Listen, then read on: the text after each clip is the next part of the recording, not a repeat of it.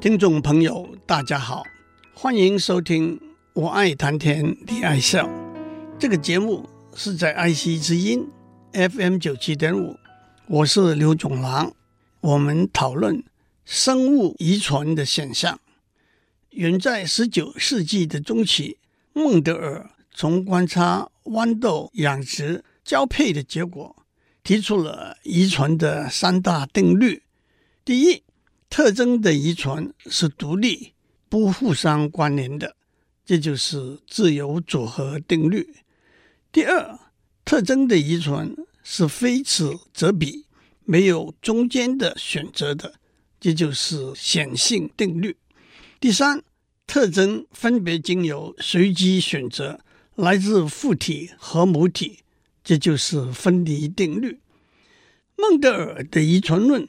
可以说是只是从豌豆这个案例的观察建立起来的理论架构，又证实这个理论架构的确可以广泛的应用到所有的生物的遗传过程上。生物学家必须找到下面几个问题的答案：第一，这些决定生理特征的基因到底储存在生物体的什么地方？第二，父体和母体的基因怎样结合成为子体的基因？第三，这些基因怎样主宰子体的发育成长？回答这些问题的第一步可以说是细胞学理论的建立。第一，细胞是一切生物的构造单位；第二，细胞是一切生物的生理单位；第三，细胞只能有原有已经存在的细胞分裂而来。让我指出几个重要的时间点：显微镜可以说是荷兰的詹森父子在一五九五年发明的。大约六十年之后，一六七四年，荷兰科学家列文虎克用显微镜真正观察到活的细胞。不过，直到差不多一百多年之后，才有德国植物学家施莱登和动物学家施旺提出我们在上面讲的细胞学的理论。不过，从列文虎克开始，生物学家也已经先后看到了细胞学里头一个特殊的细胞组织，那就是细胞核。细胞核里头有若干条染色体，染色体的外形就像一条细长的丝线，紧紧地卷起来，成为杆状。因为当时研究细胞结构的实验里头，用碱性的染料把细胞染色的时候，其他的细胞结构不会被染色，在显微镜底下，只有染色体会被看得出来。这就是这个名词的来源。到了二十世纪的初期，德国生物学家伯华里和美国生物学家萨顿的工作，建立了染色体遗传论的基础。其中的要点是，生物遗传的资讯储存在染色体里头，染色体从父体和母体传到子体。染色体储存在生物大多数的细胞的细胞核里头，染色体是成对的。生物的性别由特殊的染色体叫做性染色体来决定。让我打一个岔，萨顿在一九零二和一九零三年发表了两篇有关染色体遗传论非常重要的论文。那个时候，他还是一个在念 PhD 的研究生。可是，在做了这么重要的工作之后，他就放弃了念 PhD，改念了一个 MD，后来成为一位非常成功的外科医生。让我打另外一个岔，生物体有些细胞是没有细胞核的。一个例子是许多哺乳动物的红血球，红血球经由血管。流到身体各部分去，把氧气带到细胞，也把细胞里头废弃的二氧化碳带走。红血球里头的血红蛋白 （hemoglobin） 就是负责这些功能的载具。血红蛋白在氧气丰富的环境里头，那就是肺吸取氧气，再在氧气低缺的环境里头把氧气释放出来。二氧化碳也可以附在血红蛋白上面，让红血球带走。血红蛋白占了红血球体质的三分之一，因此没有空间容纳细胞核。更有趣的是，红血球的形状像一个扁平的甜甜圈，这不但让红血球容易在血管中活动，也增加了和其他细胞交换氧气和二氧化碳的面积。可是这一来，也就没有空间容纳细胞核了。不过，也因为红血球没有细胞核，也就没有分裂和修补的功能，所以红血球的寿命是相当短的，大约只有一百二十天。让我们回到染色体遗传论。让我首先指出最重要的一点：染色体遗传论支持孟德尔的遗传论。接下来我们要解释为什么染色体是成对的呢？因为每一对染色体里头，一条来自父体，一条来自母体。不同的生物的染色体的数目是不同的。大家都知道，人类有四十六条染色体。让我们先看一些不同的数字：黑猩猩和大猩猩都有四十八条染色体，狗和熊都有七十八条，老鼠有四十或者四十二条。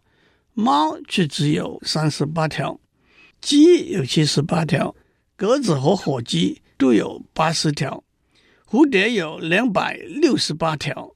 最高纪录是一种叫做平耳小草的蕨类植物，有一千两百六十条。果蝇却只有八条染色体，这也是果蝇常常被用来做生物实验的动物的一个原因。让我打一个岔。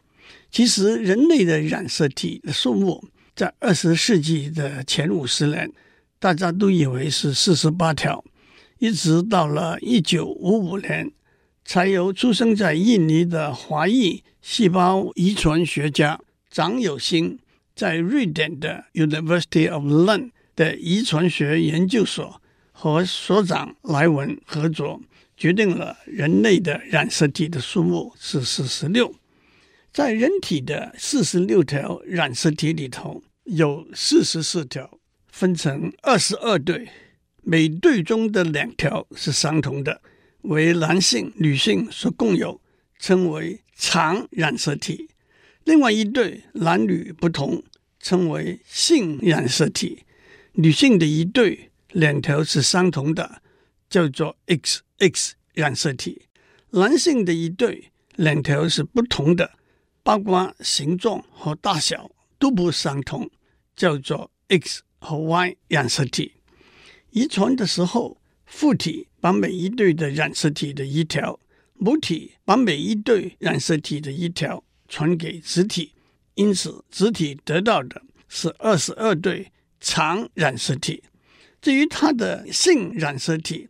它从母体得到的一定是 X，如果从父体得到的也是 X，子体的性别就是女性；如果从父体得到的是 Y，那么子体的性别就是男性。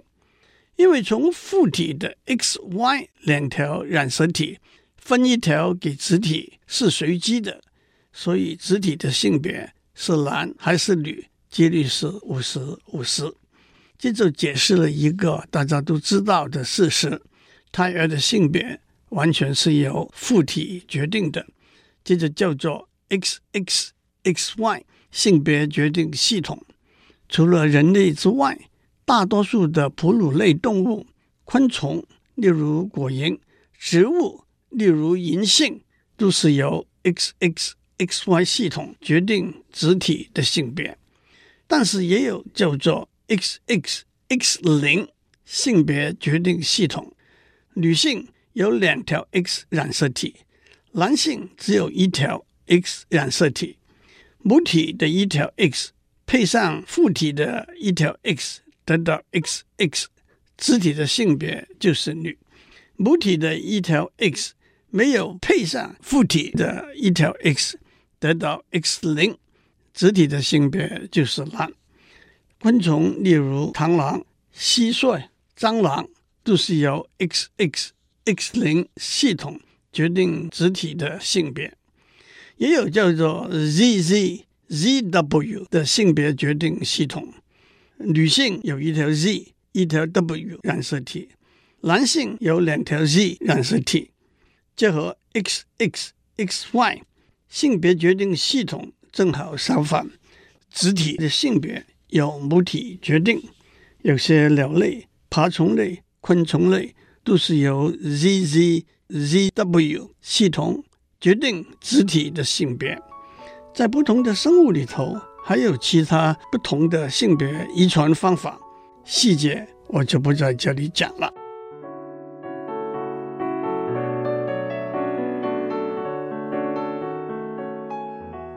我们在上面讲到，在二十世纪初期，主要是由伯华里和萨顿的工作建立的染色体遗传论。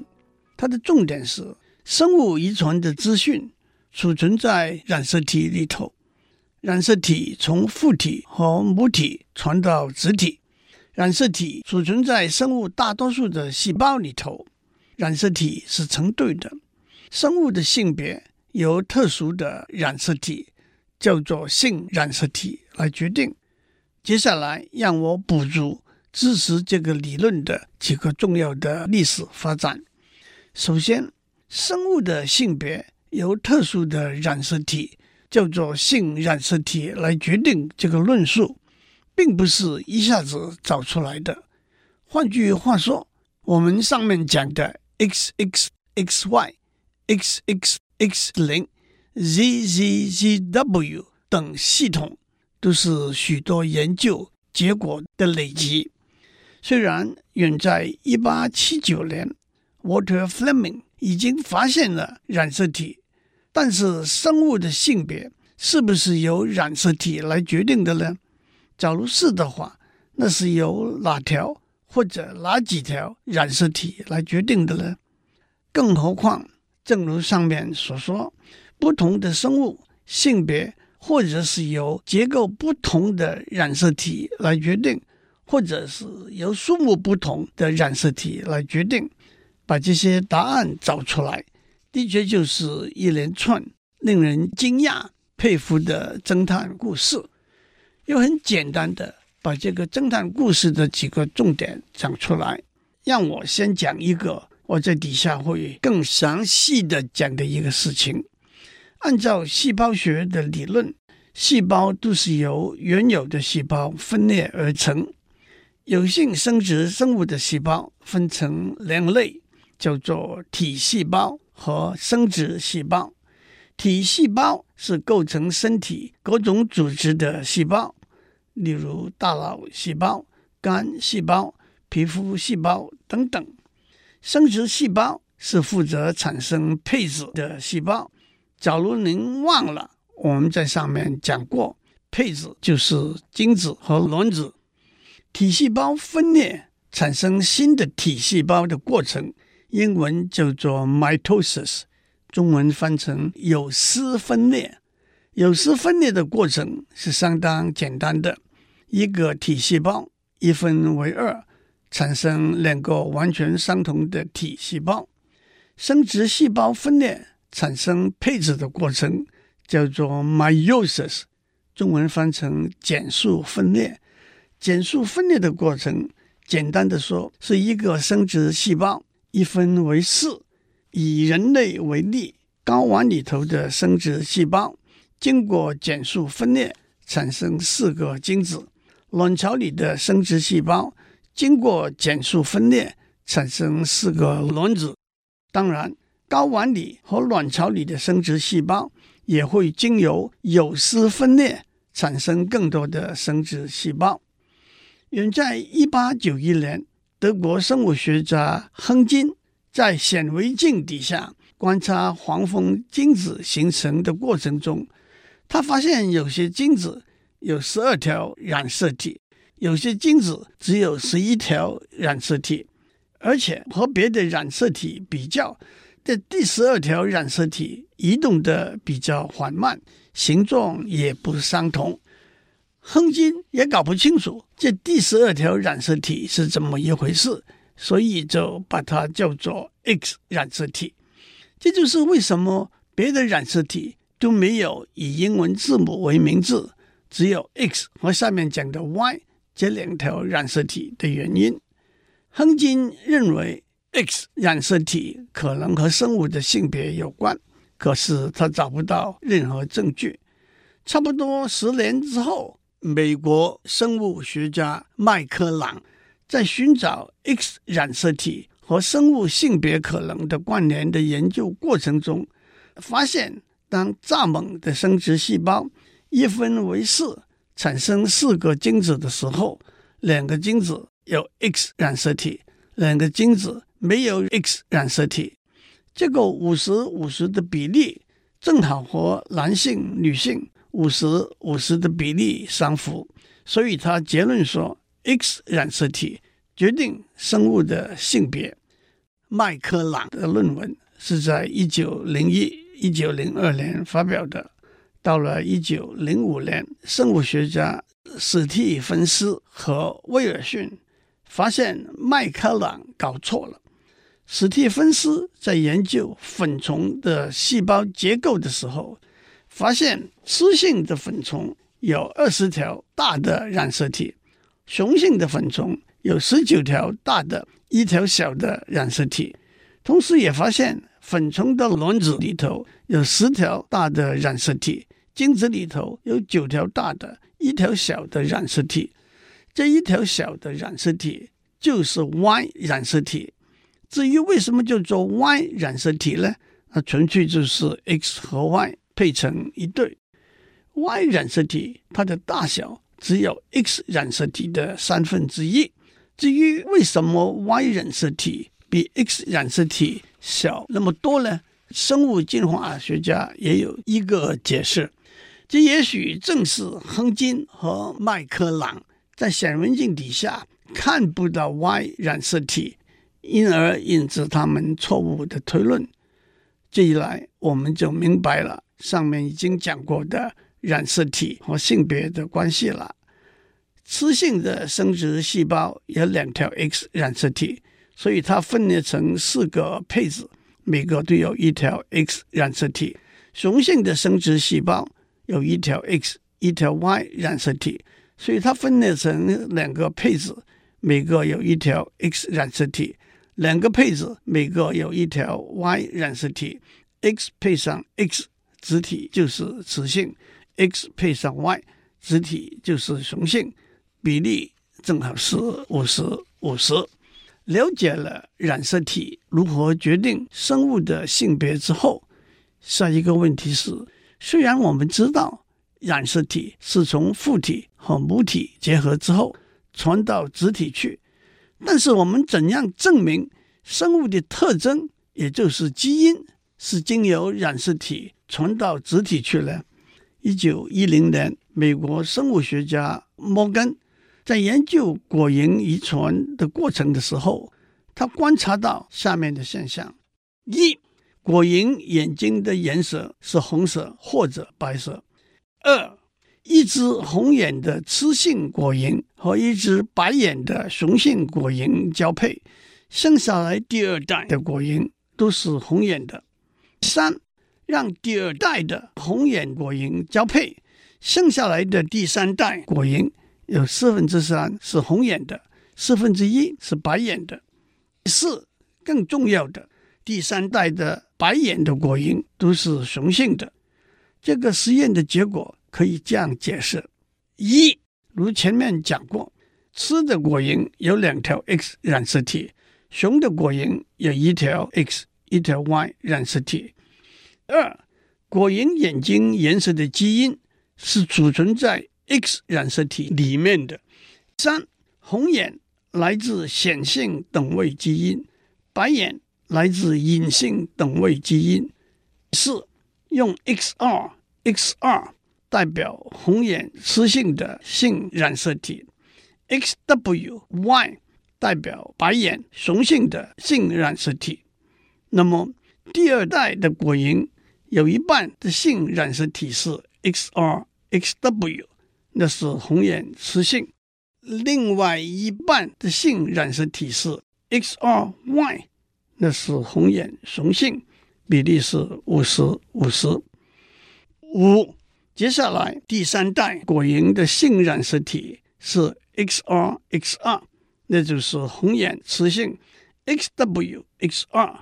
那就是红眼雌性，XRY 那是红眼雄性，XWY 那是白眼雄性，比例是各四分之一。这不但解释了为什么白眼的果蝇都是雄性，也符合了孟德尔的三比一定律。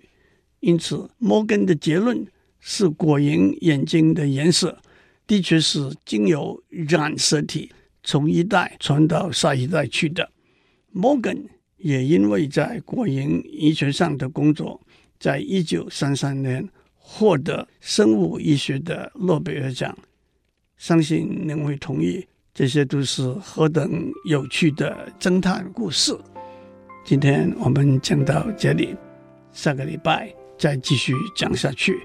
祝您有个平安的一天。